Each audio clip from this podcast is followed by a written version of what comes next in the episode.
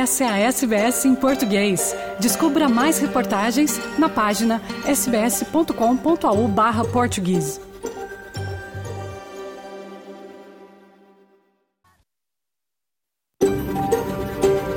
SBS, a world of difference. You're with SBS Portuguese on mobile, online, and on radio. Essa é a SBS em português, no telefone, online e no rádio.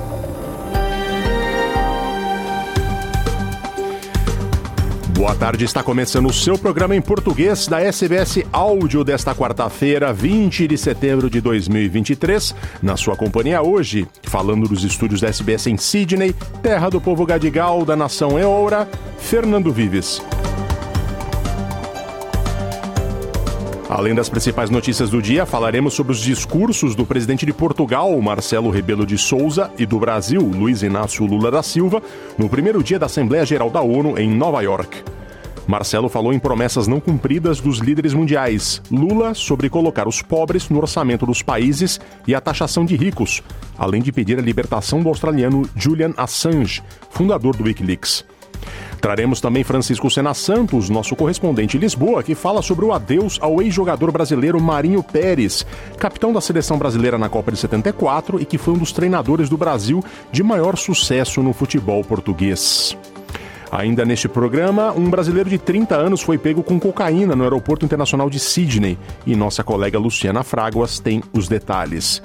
Também Luciana Fraguas entrevistou Santiago Delapi, co-diretor do curta-metragem de terror brasileiro Vão das Almas, que está na seleção oficial do Festival Internacional de Filme de Terror de Sydney.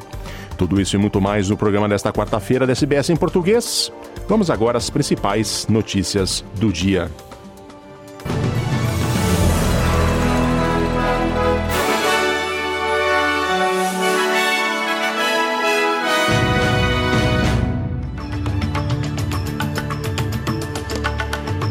Os destaques do noticiário desta quarta-feira, na sua companhia, Fernando Vives. Mudança na imigração quer garantir que visto de imigrantes qualificados leve semanas para sair em vez de meses. Dois homens foram presos pela morte do chamado Tony Soprano da Austrália, em Bondi Junction, em Sydney, em junho passado. A campeã olímpica indígena Cathy Freeman anuncia apoio ao sim no referendo da voz indígena ao parlamento. E no Brasil, contrariando decisão antiga do STF, Câmara tem projeto de lei que pretende impedir casamento de pessoas do mesmo sexo.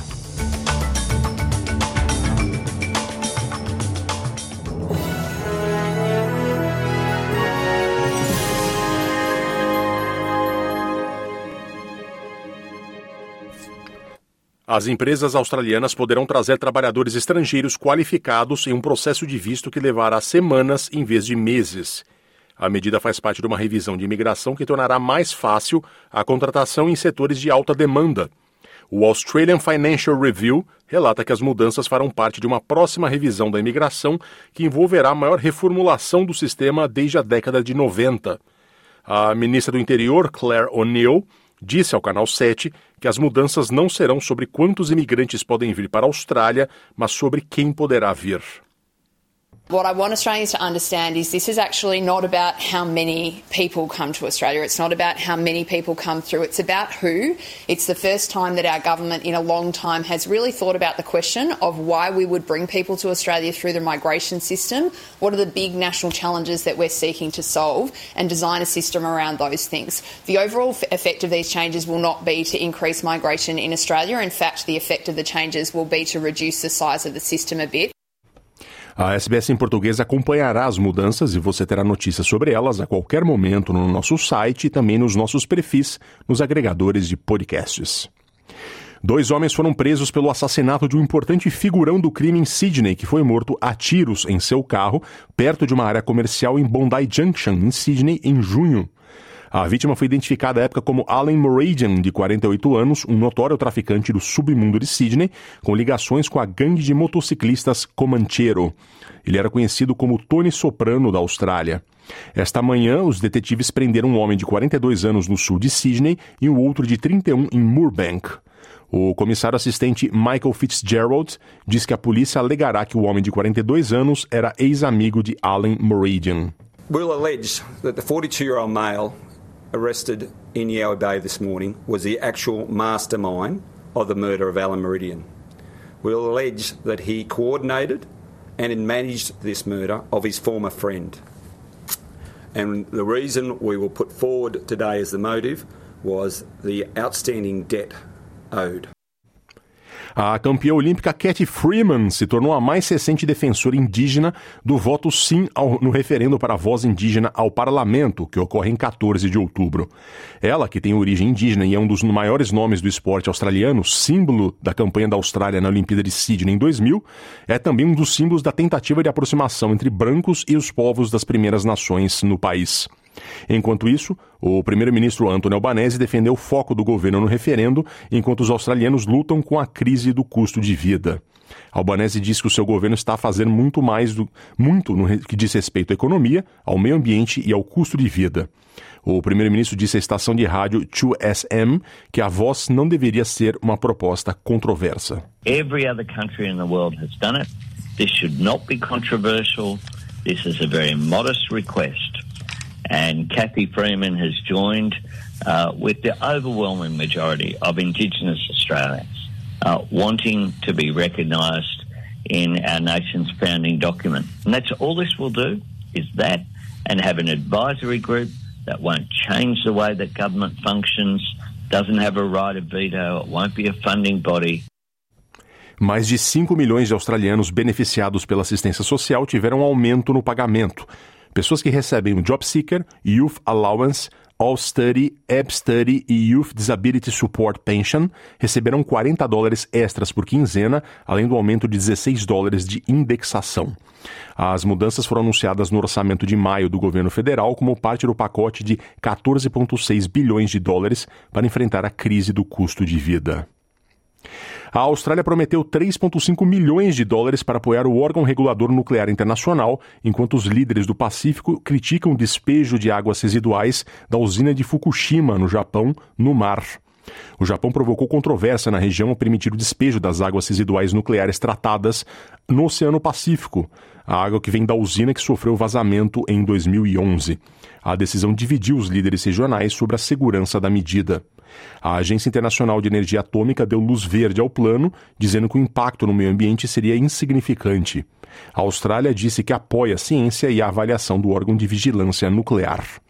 A ministra das Relações Exteriores, Penny Wong, diz que a Austrália não está entre os preocupados com o vazamento da água tratada. These are projects which will make a tangible difference, including improving access to equitable, affordable, and sustainable radiotherapy services and building the cancer care workforce in the Asia Pacific and in Africa, and our support for the IAEA's Global Water Analysis Laboratory to help make water resource management in the Pacific and Southeast Asia more sustainable. No Brasil, o projeto de deputados conservadores na Câmara quer proibir casamento entre pessoas do mesmo sexo, assunto já superado pela justiça brasileira há 12 anos por decisão do Supremo Tribunal Federal. Quem conta é o repórter Gésio Passos, da Rádio Nacional de Brasília. Circula na Câmara dos Deputados um projeto de lei que pretende impedir o casamento entre pessoas do mesmo sexo. A votação de um parecer favorável ao projeto estava prevista para esta terça-feira dentro de uma comissão da Câmara, mas foi adiada para a próxima semana. A sessão foi tumultuada. Um dos motivos para a tensão nos debates é que a proposta seria claramente inconstitucional. O tema foi superado pela justiça brasileira há 12 anos. Em um julgamento em 2011, o STF reconheceu por unanimidade a união estável entre casais homoafetivos. A Comissão de Previdência, Assistência Social, Infância, Adolescência e Família votaria nessa terça o parecer do deputado Pastor Eurico, que dá aval para proibir o casamento homoafetivo. Mas um acordo garantiu a realização de uma audiência pública na próxima terça-feira, antes da votação, como garantia de que os defensores do casamento igualitário não apresentem obstrução. O deputado Marques Beltrão, do PP de Alagoas, defendeu que a igualdade de direitos deve sobressair a discussão. Eu custo acreditar que esta comissão está debatendo aqui o que já foi discutido e debatido e no Supremo Tribunal Federal há 12 anos atrás decidido. Todos são iguais perante a lei. Eu vejo aqui muito debate usando como pano de fundo religião, crença, igreja. Nós não estamos aqui na igreja, estamos no parlamento brasileiro para discutir direitos. Eu sou católico atuante, mas eu defendo o direito igual para todos. Já a deputada Cristiane Lopes, do União Brasil de Rondônia, reforçou que a Constituição não foi alterada para permitir a união homoafetiva apenas uma interpretação do STF. Hoje o que há é uma interpretação do Supremo Tribunal Federal que vem interpretando várias pautas né, no nosso país. Mas a alteração da nossa Constituição, de fato, ela ainda não ocorreu. O que continua valendo no Brasil é o que está garantido aqui no parágrafo 3 do artigo 226 da Constituição Federal. Então, hoje é o que prevalece no país, senhores. Hoje o que ocorre é uma interpretação do Supremo Tribunal e não uma alteração. Além da decisão do STF de 2011, em 2017, o Conselho Nacional de Justiça determinou que todos os cartórios devem realizar casamento civil entre pessoas do mesmo sexo. Da Rádio Nacional em Brasília, Gésio Passos. Vamos agora à previsão do tempo para esta tarde de quarta-feira em toda a Austrália.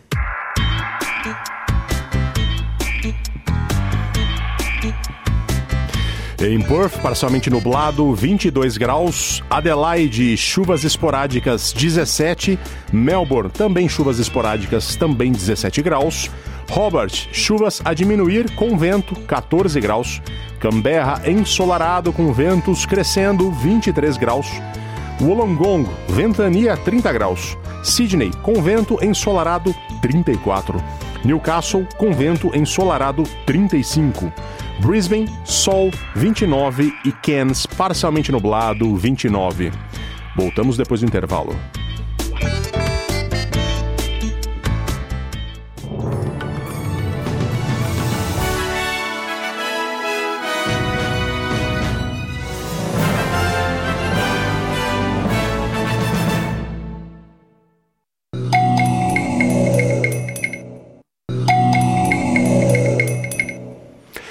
Olá, boa tarde a quem está ouvindo ao vivo no Dial. Bom dia, boa noite, boa tarde a quem está ouvindo via podcast, que a gente coloca no ar pouco depois do programa ir ao ar na hora do almoço na costa leste da Austrália. Estou aqui, eu sou Fernando Vives, e estou aqui para dizer que o Saci chegou à Austrália. Isso porque o curta-metragem Vão das Almas, que em inglês ganhou o nome de Valley of Souls, está na seleção oficial do Festival Internacional de Filme de Terror em Sydney, o festival do gênero fantástico mais tradicional da Austrália, que ocorre a partir do próximo fim de semana. Minha colega Luciana Fraguas conversou com o produtor e co-diretor do filme, Santiago Delapi, sobre a releitura de terror que ele fez sobre um dos maiores personagens do folclore brasileiro. Vamos ouvir.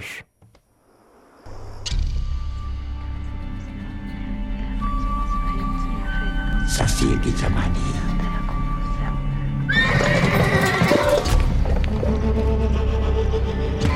Ai, tá vendo algum calunga por aqui? Isso agora é terra de coronel. Melhor nós ir embora, Tião. Saci.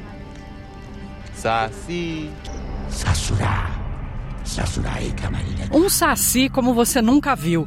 O curta-metragem Vão das Almas está na seleção oficial do Festival Internacional de Filme de Terror em Sydney. Em inglês, a Night of Horror International Film Festival, o festival do gênero fantástico mais tradicional da Austrália. O filme dos cineastas brasileiros Edileuza Penha de Souza e Santiago Delape estreia no dia 1 de outubro, domingo, a uma da tarde, no Dandy Cinemas Newtown. Eu sou Luciana Fraguas e converso agora com o Santiago, roteirista e co-diretor do Vão das Almas, que aqui na Austrália ganhou a tradução de Valley of the Souls, o Vale das Almas. Oi, Santiago, tudo bem? Seja bem-vindo à SBS em português da Austrália. Oi, Lu, obrigado.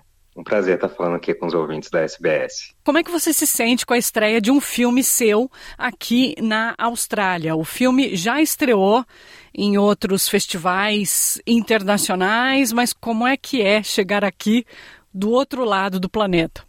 Pois é, Lu, é uma emoção, porque embora tenha estreado em outros festivais internacionais, como você falou, inclusive no dia que a gente está fazendo essa entrevista aqui, está passando em Montevideo, no Uruguai, mas lá está passando fora de competição. Esse festival da Austrália, a Night of Horror, foi o primeiro que realmente selecionou o filme para o que a gente chama de seleção oficial, né?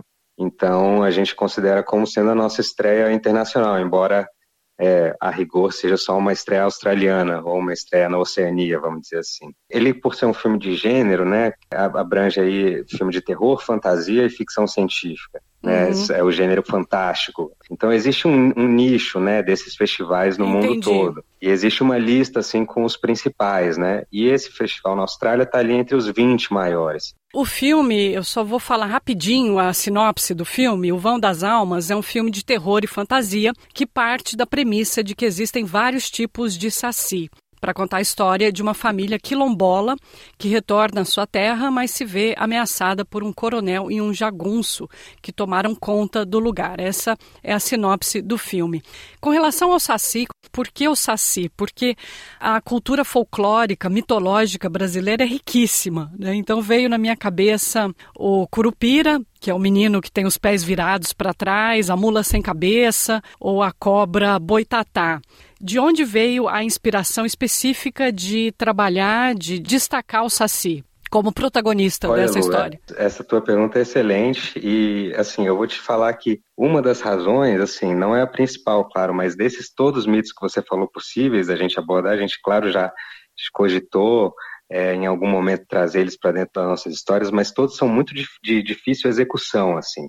O Curupira tem essa coisa do pé para trás, que a gente nunca conseguiu solucionar muito bem como faria isso. É, o Saci acabou sendo a, a, opção mais viável. O Boitatá, ele é aquele fogo fato, né? E, enfim, qual foi o outro? Você falou a mula sem cabeça também é uma dificuldade grande. É, assim, essa, é.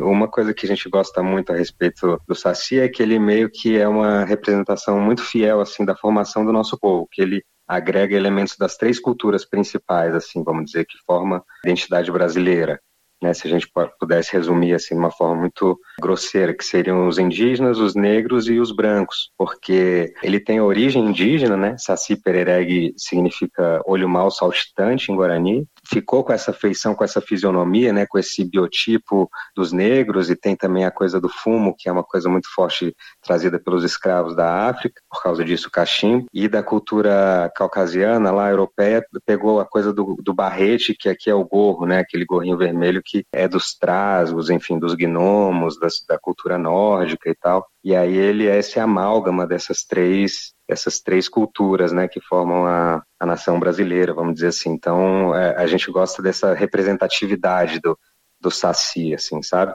Foi quando a gente conheceu, assim, teve acesso ao quilombo dos Calungas, lá né, em Cavalcante, né, que é o maior quilombo em extensão territorial no Brasil, e é na, na divisa ali do Goiás com Tocantins. Que é onde foi gravado, é, é próximo né? até Vão das Almas.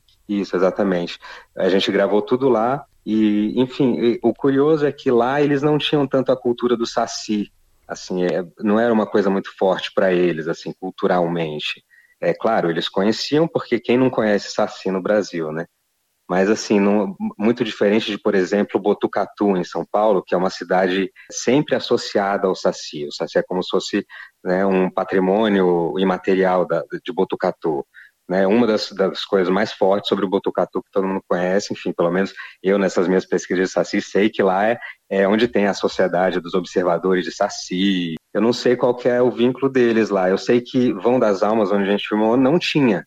Mas assim, depois que a gente estreou o filme lá agora há pouco, eu acho que com certeza vai passar a ter, assim, porque foi um sucesso, assim, a gente é, fez questão de fazer nossa estreia mundial lá, antes mesmo de passar no Kinofórum em São Paulo, uma semana antes, o Vão das Almas, o protagonista é o Saci Sassurá, não é o Saci Pererê, que é o que a gente conhece, né? Que é o, o Saci Exato, mais é. peralta, esse é um Saci Sassurá mais obscuro e assustador, o que é interessante para as audiências brasileiras, né, que vão também aprender um pouco mais da nossa cultura. Mas como é que é a audiência australiana? Você acha que eles vão perder um pouco por não saberem quem é o Saci, não terem essa referência que a gente tem, ou vão ganhar? Como é, como é que você vê essa dicotomia?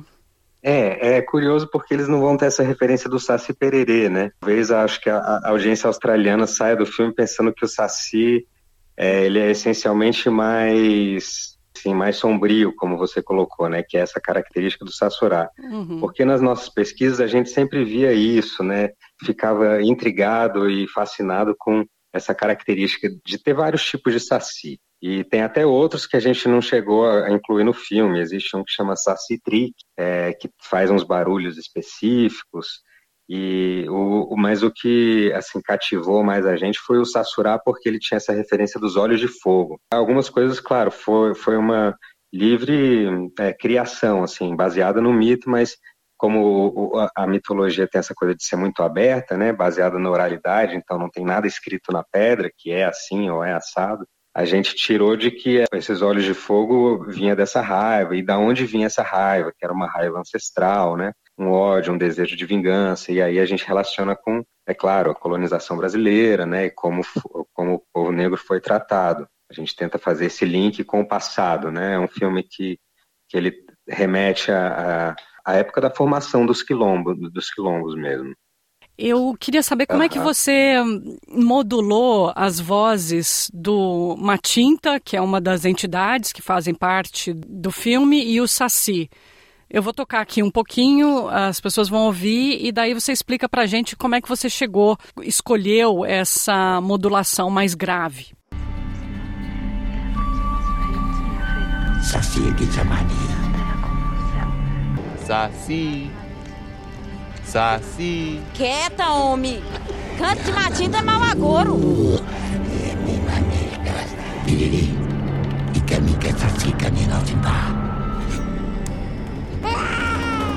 Lu, eu fico muito feliz com essa sua pergunta e com esse seu poder de observação, porque é, um do, uma das coisas que eu mais gosto no filme, a respeito do filme, é o fato dele ser um, um filme de vozes.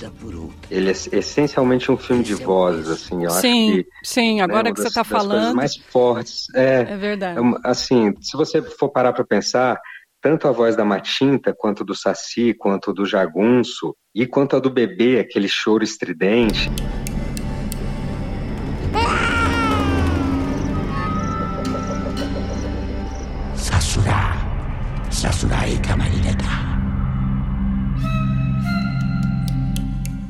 Terrível, Enfim, é, de fato, na voz da Matinta, a gente colocou alguns efeitos ali. Eu, infelizmente, sou leigo no assunto. Quem saberia te dizer melhor seria meu, meu sound designer, que é o Mikael Guimarães. Mas tem, com certeza tem muito reverb ali, tem é, vozes duplicadas, enfim, a gente pega a, a, a voz dela duas vezes e colocam uma em cima da outra, isso é muito comum em música também, né? Muitas bandas fazem isso. É, mas ela naturalmente tem aquela voz grave de, de, por causa do fumo, né? Ela fuma muitos anos e é uhum. interessante porque assim a Dorothy Marx, ela é uma cantora é, brasileira que fez muito sucesso na década de 70, cantando MPB. E se você compara a voz dela no filme com a voz dela na, no primeiro CD dela, que tem no YouTube, chama Semente, Dorothy Marx, é assim, você não acredita que é a mesma pessoa. E como é, o fumo afetou a voz dela, mas assim, para o que a gente precisava usar no filme foi perfeito. Ela que é, faz a voz da Matinta, né? A Dorothy Marx da que faz. É. Sasura, Sasura e Camarineta. Uma vida por outra. Esse é o preço. Não só a voz, como a tua também, é porque a gente foi bem econômico nas cenas dela. Ah, foi, uma, sim. foi intencional. Sim, ela aparece, mas assim, sempre de costas ou. É, é uma sombra, é um vulto, é, é, fora de quadro. É. é. Porque o terror ele tem muito disso. Se você revela muito do monstro, você satura e as pessoas é, param de, de ter medo e passam a perceber detalhes nele que talvez você não, não gostaria que elas vissem, entendeu? Então, o terror tem todos esses, esses macetes, assim, pra gente tentar ser o mais assustador possível. O gênero terror no Brasil, você acredita que ele ainda está engatinhando? Ele não é tão popular assim como né, em outros países. O, o terror, eu acho que ele tem uma resistência muito grande do, do próprio público também eu sinto que não é todo mundo que gosta do gênero, mas por outro lado, quem gosta parece gostar muito. Então a gente tem esse nicho, né? Pessoas realmente aficionadas pelo gênero. Eu posso me considerar uma delas.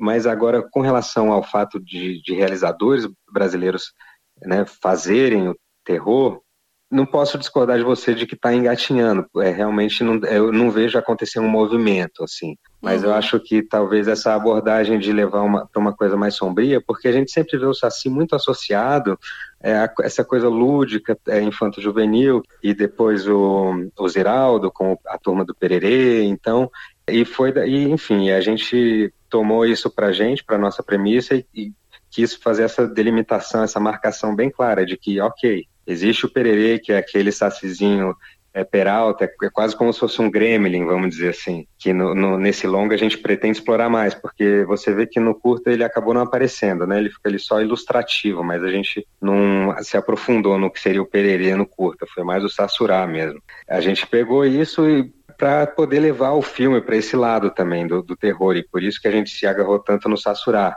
né? Por isso que a gente que é um, é um filme de terror, porque a gente focou no sassurá o longa ele vai ter mais esse contraponto assim dessa comédia desse terrir vamos dizer assim porque as, as participações do, do Pererê vão ser sempre mais um pouco levando para essa coisa mais engraçada, da peraltice, né? Enfim, o terrir tá é ótimo, é. A... vai ter os é, dois, né? Vai ter os dois, vai ter os dois. Visando, assim, popularizar um pouco mais, assim, né? Porque eu sei que é, o terror, ele encontra muita resistência no público, e daí a gente tenta quebrar isso um pouco com o riso. Como é que foi trabalhar com esses cinco, seis atores quilombolas, uhum. partindo dessa premissa de que eles estão voltando para casa deles e está tudo vazio, deserto, é muito remoto. Então você chega junto com eles ali naquele local, né? Mas como é que foi trabalhar com os atores? É isso que eu quero uhum. saber dos quilombolas. Quilombolas são os povos tradicionais é, que têm, têm origem ancestral nesses quilombos, que são, é, vamos dizer assim, fortificações feitas pelos escravos em fuga, né? Os escravos na época do Brasil colonial, quando fugiam, é, quando tinham essa chance de escapar do cativeiro, eles, eles fugiam para muito longe, aí atravessavam os vales, e é por isso que o quilombo dos Calungas, por exemplo, ele é, um, ele é de um acesso assim, extremamente complicado, um acesso difícil. Foi o maior desafio assim fazer essas filmagens, porque hum. é, para a gente chegar lá na, na vila de Vão de Alma são duas horas e meia de, de estrada de, de chão que só chega 4x4. Se você for com seu Fiat Uno, você vai ficar pelo caminho, impossível. Enfim, imagina você transportar uma equipe de 40 pessoas, assim, é, a conta gotas, né? Porque na, na, caminhonete vai ali quatro pessoas só. Sobre os atores que você perguntou, eu acho que talvez seja o ativo mais, mais precioso do filme, é, com, ter podido contar com essa colaboração dos atores, porque assim, era uma maneira de integrar a comunidade no filme, porque senão eles simplesmente seriam um cenário. E a gente, a princípio, quando apresentou o projeto aqui para a Secretaria de Cultura, é, o FAC, né, que é o fundo que apoiou o filme, patrocinou aqui do Distrito Federal, a nossa ideia era levar atores de Brasília, enfim, para contracenar lá. Mas aí a gente viu que era muito mais rico e seria muito mais, mais verossímil fazer com os próprios atores que estavam interessados e, e tinham todo toda essa gana de participar do projeto. Então, foi muito legal e, e, foi assim uma baita sorte, porque a gente fez a oficina uma semana antes de, de, fazer as filmagens. A gente não teve tempo de trabalhar os atores e eles tinham pouquíssima experiência, assim, já tinham feito peças, mas nunca tinham atuado para cinema, né? E é, uma, é um tom de interpretação muito diferente do teatro graças à dedicação deles, a gente conseguiu chegar num, num, ponto em que eu acho convincente e acho que, que dá um charme o fato deles serem, de fato, quilombolas, muito maior do que se a gente tivesse levado atores de Brasília, por melhores que fossem, entendeu? Não ia ter o mesmo senso de veracidade, assim, deles como quilombolas estando lá, esse lugar de fala, entendeu?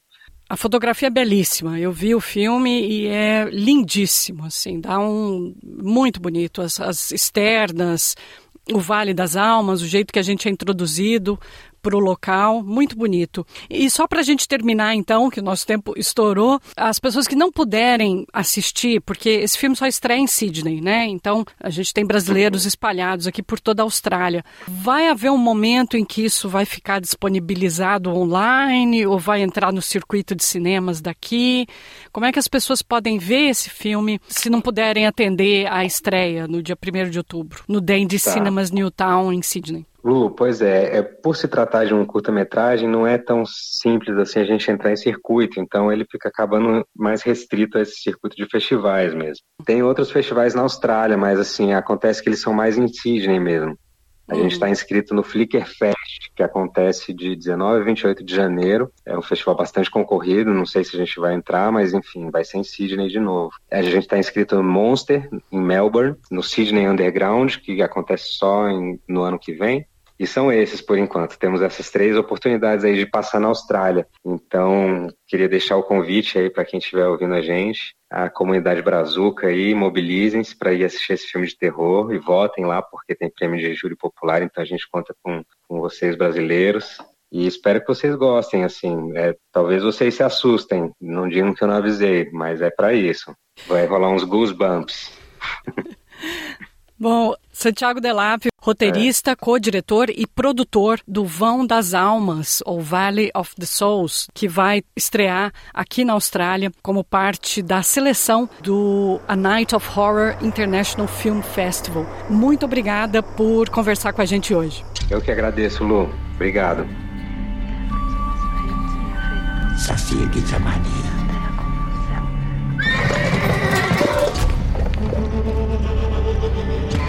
Mania. Tá vendo algum calunga por aqui? Isso agora é terra de coronel. Melhor nós ir embora, Tião. Ouviu? Saci. Saci. Quieta, homem. Canto de matinho é mau agouro.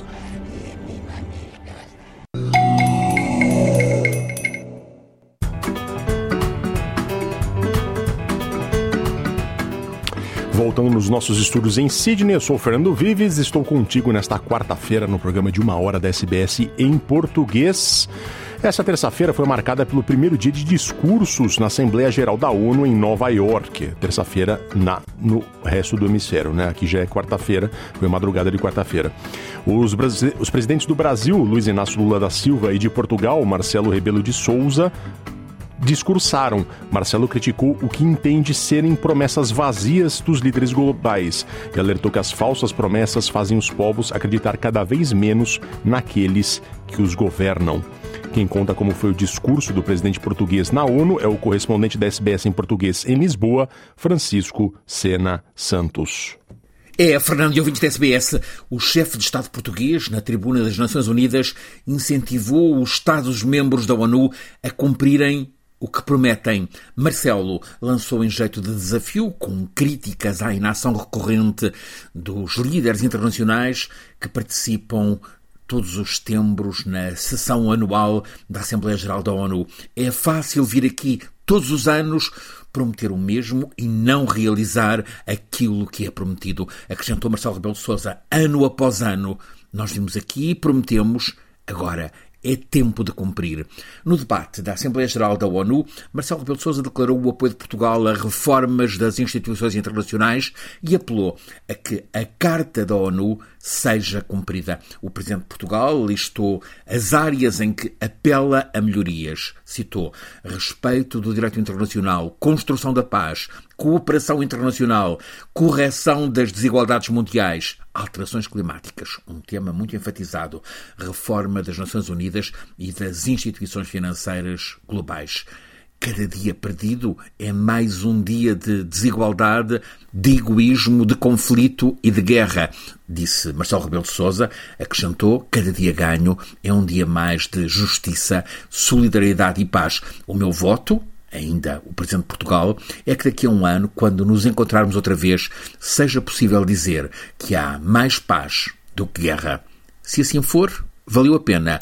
Se assim não for, Continuaremos, concluiu Marcelo, a ouvir sempre os mesmos, tantos deles muito influentes, a prometerem e a não cumprirem, e perceberemos porque é que os povos acreditam cada vez menos naqueles que os governam, advertiu Marcelo Rebelo de Sousa, criticando o Conselho de Segurança da ONU por corresponder a um mundo que já não existe. O presidente de Portugal frisou que Portugal há muito defende que países como o Brasil ou a Índia devem ser membros permanentes e que a posição africana comum deveria também ser tomada em linha de conta e que os pequenos países não podem ser ignorados.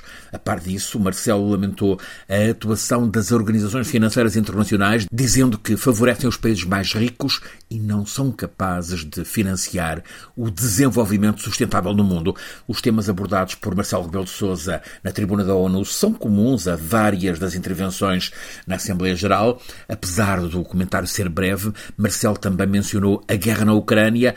É urgente o respeito da Carta das Nações Unidas, porque sem ele, o respeito da integridade territorial, da soberania dos Estados, dos direitos humanos, não é possível haver paz. É essa a luta do povo ucraniano, como por todo o mundo, noutras regiões, concluiu o presidente de Portugal na intervenção perante a Assembleia Geral da ONU.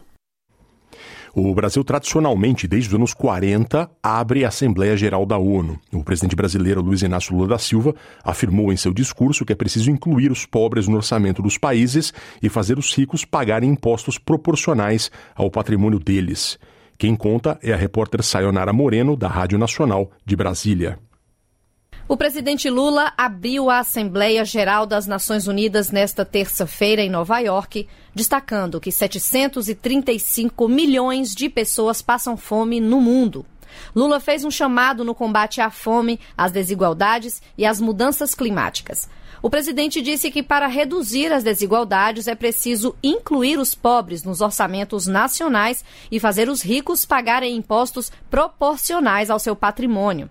Diante de líderes mundiais, o presidente Lula cobrou o compromisso de países no financiamento de ações pelo clima. Sem mobilização de recursos financeiros e tecnológicos, não há como implementar o que decidimos no Acordo de Paris e no Marco Global da Biodiversidade. A promessa de destinar 100 bilhões de dólares anualmente para os países em desenvolvimento permanece apenas isso, uma longa promessa. Hoje, esse valor seria insuficiente para uma demanda que já chega a casa dos trilhões de dólares. Lula citou que a matriz energética brasileira já é uma das mais limpas do mundo. Para o presidente, as responsabilidades são um ponto comum, apesar de não serem iguais para todos os países. Agir contra a mudança do clima implica pensar no amanhã e enfrentar as desigualdades históricas. Os países ricos cresceram baseado em um modelo com alta taxa de emissão de gases danosos ao clima. A emergência climática torna urgente uma correção de rumos e a implantação do que já foi acordado. Não é por outra razão que falamos em responsabilidades comuns, mas diferenciadas.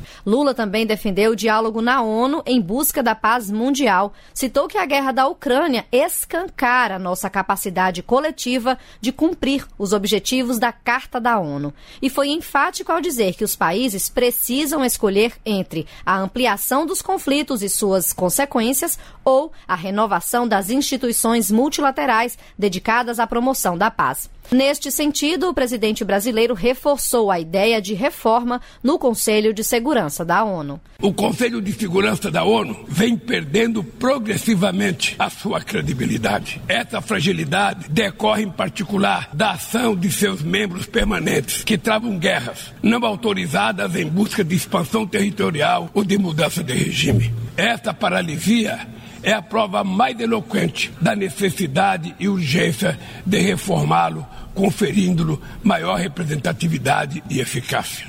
Em cerca de 20 minutos, Lula também mencionou países que passam por crises políticas, conflitos, ameaças à democracia e que sofrem embargos econômicos. Segundo o presidente, o Brasil seguirá denunciando o embargo econômico e financeiro imposto a Cuba e a tentativa de classificar esse país como Estado patrocinador de terrorismo. Há mais de 60 anos, o Brasil realiza o discurso de abertura da Assembleia Geral das Nações Unidas. Esta é a oitava vez que o presidente cumpre a tradição. Nesta terça, a agenda do presidente Lula tem encontros bilaterais com representantes da Áustria, Alemanha, Noruega e Palestina. Na quarta, Lula se encontra com o presidente dos Estados Unidos, Joe Biden, e também com o da Ucrânia, Volodymyr Zelensky. Da Rádio Nacional em Brasília, Sayonara Moreno. Um outro ponto crucial do discurso de Lula na ONU foi citar o sueco-australiano fundador do Wikileaks, Julian Assange. Lula defendeu a liberdade de imprensa afirmou que Assange não deveria ser punido por, entre aspas, informar a sociedade de maneira transparente e legítima e que é preciso resgatar o que chamou de melhores tradições humanistas que inspiraram a criação da ONU. Em 2006, Julian Assange fundou o Wikileaks, que liberou material confidencial do governo dos Estados Unidos sobre as guerras do Afeganistão e do Iraque, além de várias outras informações confidenciais. Parte do material divulgado relata abusos das Forças Armadas Americanas em conflitos e também em ocupações. Os Estados Unidos consideram a divulgação do material uma ameaça à segurança nacional do país. Assange vive confinado desde 2012 em Londres e está em vias de ser extraditado aos Estados Unidos, onde deverá ser julgado. O primeiro-ministro da Austrália, Anthony Albanese, declarou recentemente que tenta conversas com o governo dos Estados Unidos para que Assange seja libertado, mas os americanos são hostis a qualquer tipo de conversa nesse sentido. O líder da oposição australiana, Peter Dutton, afirma concordar com Albanese de que Julian Assange precisa ser libertado. Mudando de assunto, a gente vai ouvir agora Edu Lobo, Gongoba, canção para Gongoba, para você que chora. Edu Lobo, que completou 80 anos de vida. Ele foi um dos principais nomes dos festivais, dos grandes festivais da Record dos anos 60 no Brasil, grande parceiro de Chico Buarque, Tom Jubim e de vários outros.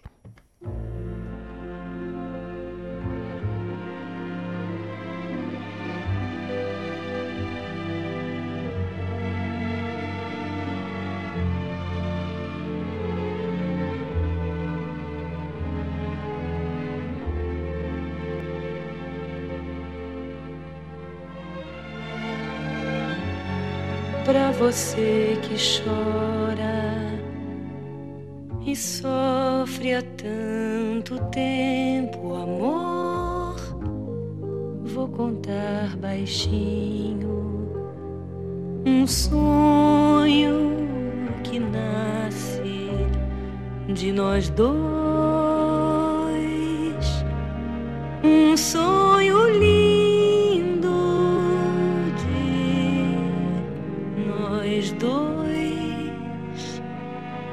você vai ver. Ah, você vai ver surgir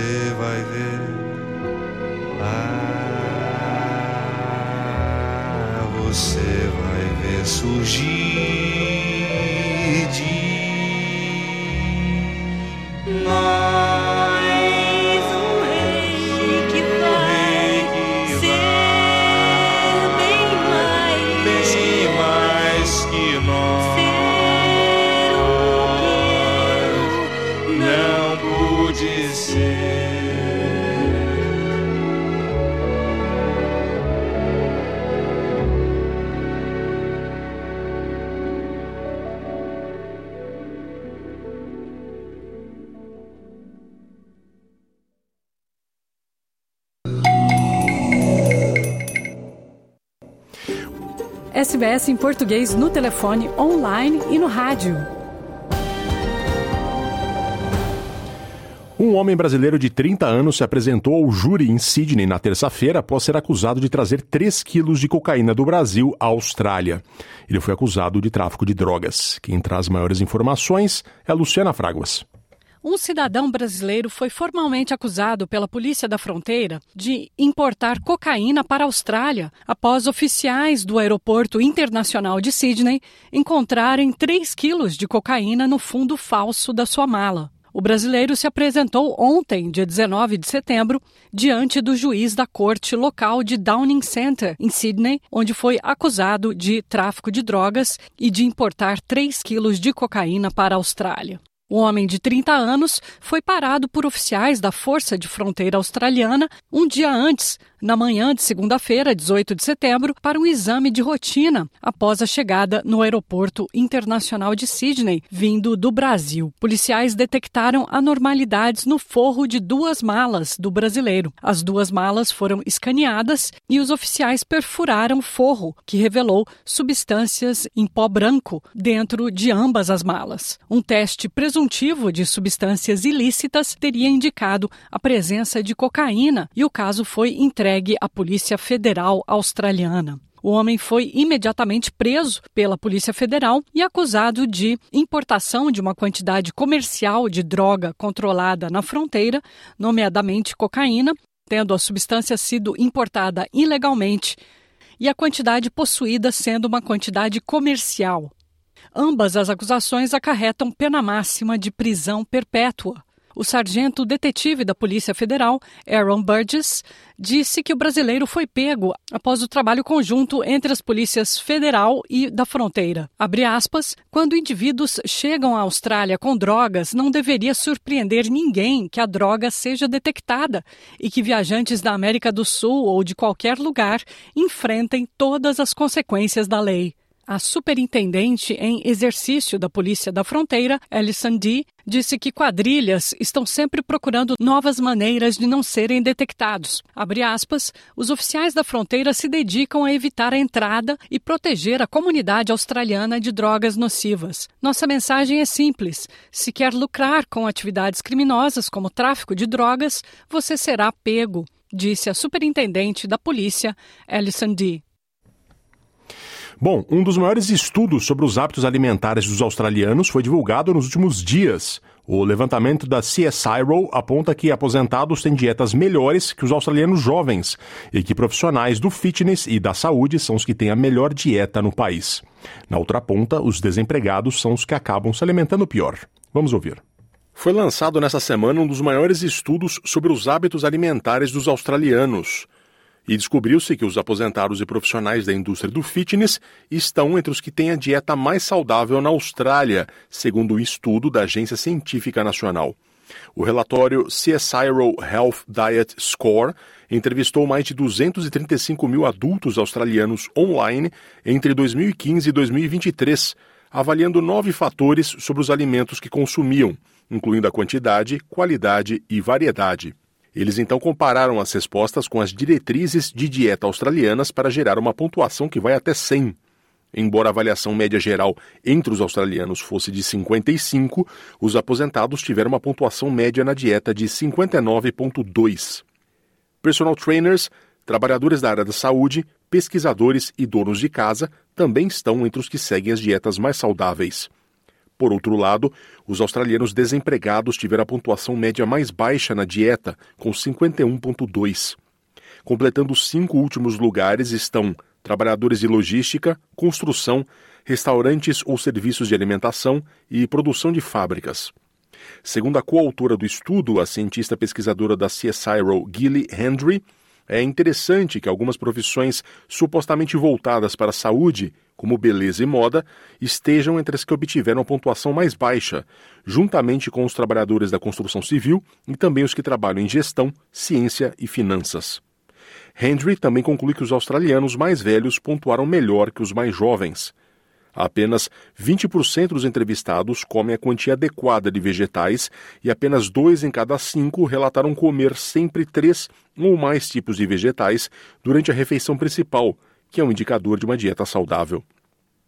O consumo médio de alimentos discricionários, ou seja, que são supérfluos para as necessidades básicas, foi de cerca de 28 porções por semana, sendo álcool, bolos, biscoitos, chocolates, doces e comida para viagem os que mais contribuíram na dieta dos australianos. Hendry disse que as dietas dos entrevistados estão mais alinhadas com as recomendações de bebidas nas diretrizes de dieta australianas, com pontuação de 93 em 100. Segundo a pesquisadora, escolher água como bebida em vez de bebidas adoçadas, como refrigerantes e sucos, foi a área com a pontuação mais alta. Também é alto o consumo de carne, alternativas à carne e pães integrais normais ou com cereais. Porém, a qualidade dessas escolhas tem campo para melhorar, como escolher carnes magras e pães integrais. Embora o relatório CSIRO Health Diet Score tenha avaliado a ingestão alimentar dos australianos, ele não examinou as razões pelas quais as pessoas fazem as escolhas alimentares que fazem. Rebecca Lindberg, pesquisadora do Instituto de Atividade Física e Nutrição da Universidade Deakin, em Vitória, disse que há uma variedade de fatores que determinam o que as pessoas comem, mas que o principal fator é o custo dos alimentos. Voltando aos estúdios da SBS agora, morreu nessa segunda-feira o ex-jogador e treinador brasileiro Marinho Pérez, ídolo do Inter e do Santos, e no Santos onde jogou com Pelé, e foi capitão da, também da seleção brasileira na Copa de 1974 na Alemanha. Marinho vinha com a saúde deteriorada desde que sofreu um AVC em 2019. O Marinho também teve passagem pelo Palmeiras e pelo Barcelona, onde jogou com Johan Cruyff. Marinho Pérez também teve uma carreira bem sucedida como treinador em Portugal, onde comandou o Vitória de Guimarães, o Sporting, o Marítimo e o Belenenses, este último deixando muitas saudades. Quem conta é o correspondente da SBS em português em Lisboa, Francisco Sena Santos. É, Fernando e da SBS, entre os brasileiros com maior glória como treinadores no futebol português estão Otto Glória, Luís Filipe Scolari, Carlos Alberto Silva e ele, Marinho Pérez. O Belenenses, um dos clubes de Lisboa, que tem na sua história ter sido campeão de Portugal, o Belenenses acaba de lembrar que os associados do clube, em 2019, no centenário, elegeram Marinho Pérez como o treinador do centenário, ou seja, o melhor dos primeiros 100 anos do clube. Em Portugal, Marinho Pérez comandou o Vitória de Guimarães, o Sporting, o Marítimo do Funchal, também o Belenenses, como já foi dito, ganhou a prestigiada Taça de Portugal em 89 com esta equipa do Belenenses. No Restelo, o estádio do Belenenses lê-se hoje, em homenagem de despedida, até sempre, seu Marinho, Mário Pérez Ulibarri, mais conhecido por Marinho Pérez, nasceu no Brasil em 47 e fez praticamente toda a carreira de futebolista no Brasil, em vários clubes, com exceção de uma passagem pelo Barcelona em 74-75, tendo ainda representado a seleção canarinha em 15 ocasiões. Pendurou depois as chuteiras no ano 1981. A notoriedade que conquistou em Portugal advém do seu trajeto como treinador, onde chegou em 86 para orientar o Vitória de Guimarães durante uma temporada temporada voltaria ao Minho, seis anos depois, para a temporada 92-93. Seguiram-se passagens em duas ocasiões diferentes pelo Belenenses, 87, 89 e 2000, 2003, o clube onde Marinho Pérez ganhou o estatuto de lenda e ao serviço do qual, para além de conquistar a já referida Taça de Portugal de 89, foi terceiro classificado no campeonato da época anterior. Os melhores resultados do Belenenses foram conseguidos com Marinho Pérez, que orientou também em Portugal o Sporting, entre 90 e 92, e o Marítimo do Funchal, 96-97. Marinho Pérez estava internado num hospital em Sorocaba com pneumonia, também complicações cardíacas e renais, após ter sofrido há quatro anos um complicado acidente vascular cerebral. Como jogador, Marinho, revelado pelo São Bento de Sorocaba, impressionou pelo vigor físico e pela técnica ótima, formando uma dupla de zaga, uma dupla defensiva praticamente imbatível ao lado do chileno Figueroa no Internacional, sempre zagueiro eficiente, Marinho Pérez jogou ao lado de Pelé no Santos e de Cruyff no Barcelona. Foi capitão da seleção brasileira na Copa do Mundo de 74, quando o Brasil foi quarto classificado em Portugal. Quem conheceu Marinho Pérez está a recordá-lo com saudade. Era um homem que respirava futebol, competente, pessoa boa. Está chegando ao final o programa da SBS em português desta quarta-feira, 20 de setembro de 2023. Estamos nas redes sociais, procure lá no Facebook, no Instagram ou no Twitter, que agora se chama X, os perfis da SBS em português, para saber as últimas atualizações. Também baixe o app da SBS Áudio, onde você pode ficar por dentro do universo da SBS, inclusive da SBS em português. O app está disponível na loja do Google ou da Apple. Muito obrigado pela audiência de vocês. Voltamos no próximo domingo com Luciana Fraguas. Até lá.